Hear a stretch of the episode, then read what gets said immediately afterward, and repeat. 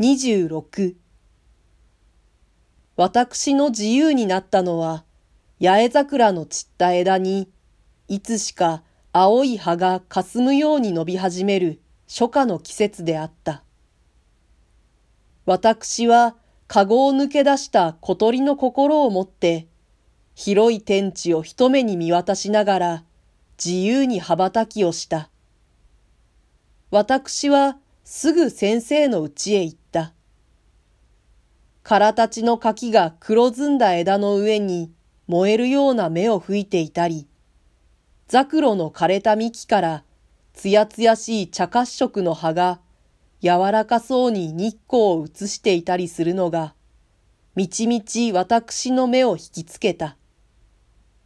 私は生まれて初めてそんなものを見るような珍しさを覚えた。先生は嬉しそうな私の顔を見て、もう論文は片付いたんですか？結構ですね。と言った。私は、おかげでようやく済みました。もう何にもすることはありません。と言った。実際その時の私は、自分のなすべきすべての仕事がすでに決了して、これから先は威張って遊んでいても構わないような晴れやかな心持ちでいた。私は書き上げた自分の論文に対して十分の自信と満足を持っていた。私は先生の前でしきりにその内容を強調した。先生はいつもの調子で、なるほど、とか、そうですか、とか言ってくれたが、それ以上の批評は少しも加えなかった。私は物足りないというよりも、いささか拍子抜けの君であった。それでもその日、私の気力は、陰順らしく見える先生の態度に逆襲を試みるほどに生き生きしていた。私は青く蘇ろうとする大きな自然の中に先生を誘い出そうとした。先生、どこかへ散歩しましょう。外へ出ると大変いい心持ちです。どこへ？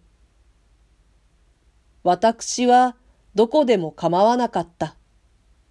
ただ先生を連れて郊外へ出たかった。一時間の後、先生と私は目的通り死を離れて、村とも町とも区別のつかない静かなところをあてもなく歩いた。私は要の柿から若い柔らかい葉をもぎ取って芝笛を鳴らした。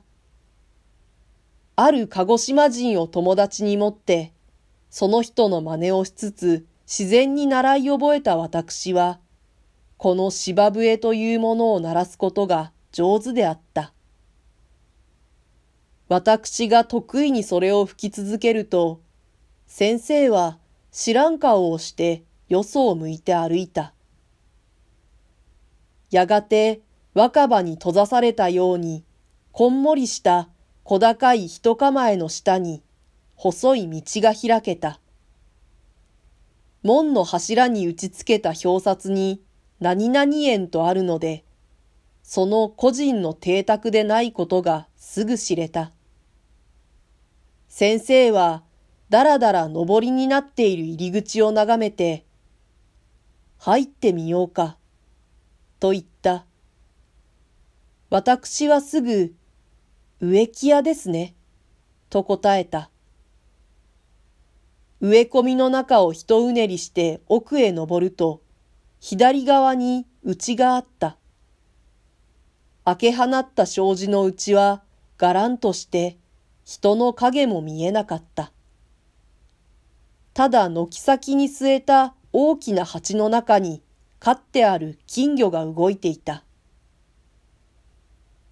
静かだね。